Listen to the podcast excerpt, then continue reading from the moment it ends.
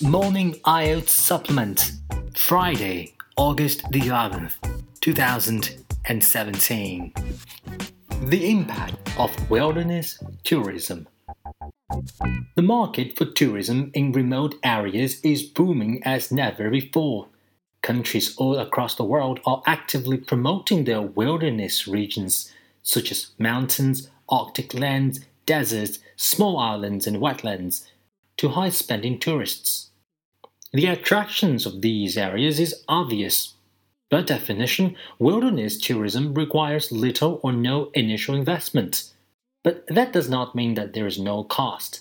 As the 1992 United Nations Conference on Environment and Development recognized, these regions are fragile, highly vulnerable to abnormal pressures, not just in terms of their ecology, but also in terms of the culture of their inhabitants.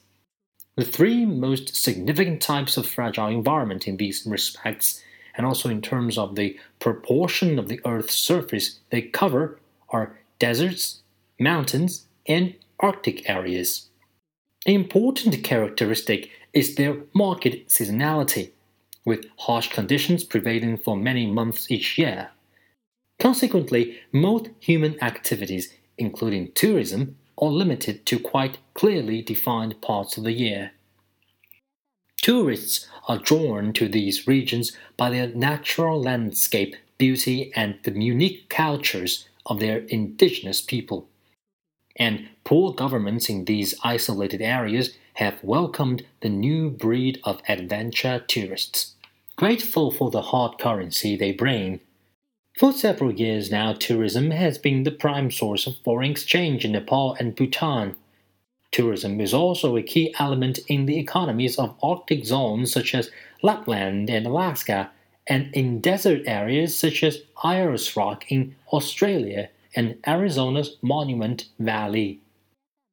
Once a location is established as a main tourist destination, the effects on the local community are profound. When hill farmers, for example, can make more money in a few weeks working as porters for foreign truckers than they can in a year working in their fields, it is not surprising that many of them give up their farm work, which is thus left to other members of the family.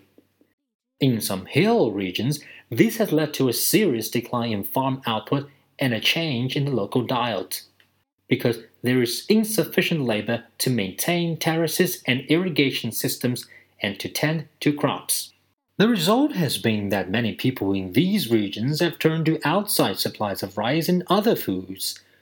In Arctic and desert societies, year round survival has traditionally depended on hunting animals and fish and collecting fruit over a relatively short season. However, as some inhabitants become involved in tourism, they no longer have time to collect wild food and this has led to increasing dependence on bought food and stores. Tourism is not always the culprit behind such changes. All kinds of wage labor or government handouts tend to undermine traditional survival systems. Whatever the cause, the dilemma is always the same. What happens if these new, external sources of income dry up? The physical impact of the visitors is another serious problem associated with the growth in adventure tourism.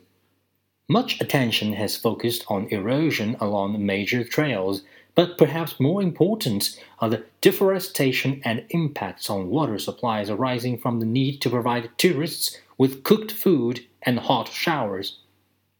In both mountains and deserts, slow growing trees are often the main source of fuel and water supplies may be limited or vulnerable to degradation through heavy use. Stories about the problems of tourism have become legion in the last few years, and it does not have to be a problem. Although tourism inevitably affects the region in which it takes place, the costs of these fragile environments and their local cultures can be minimized.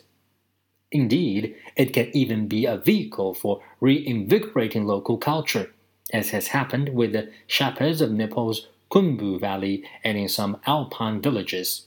And a growing number of adventure tourism operators are trying to ensure that their activities benefit the local population and environment over the long term.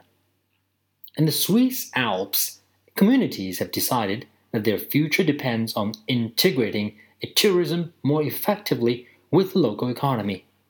Local concern about the rising number of second home developments in the Swiss Pays d'Enhaut resulted in limits being imposed on their growth. There has also been a renaissance in communal cheese production in the area, providing the locals with a reliable source of income that does not depend on outside visitors. Many of the Arctic tourist destinations have been exploited by outside companies, who employ transient workers and repatriate most of the profits to their home base. But some Arctic communities are now operating tour businesses themselves thereby ensuring that the benefits accrue locally. For instance, a native corporation in Alaska employing local people is running an air tour from Anchorage to Kotzebue, where tourists eat Arctic food, walk on the tundra, and watch local musicians and dancers. Native people in desert regions of American Southwest have followed similar strategies encouraging tourists to visit their pueblos and reservations to purchase high quality handicrafts and artwork. The Acoma and San Ildefonso pueblos have established highly profitable pottery businesses, while the Navajo and Hopi groups have been similarly successful with jewelry. Too many people living in fragile environments have lost control over their economies. Their culture and their environment when tourism has penetrated their homelands. Merely restricting tourism cannot be the solution to the imbalance, because people's desire to see new places will not just disappear. Instead, communities in fragile environments must achieve greater control over their tourism ventures in their regions in order to balance their needs and aspirations with demand of tourism. A growing number of communities are demonstrating that with firm communal decision making, this is possible. The critical question now is whether this can become the norm rather than the exception.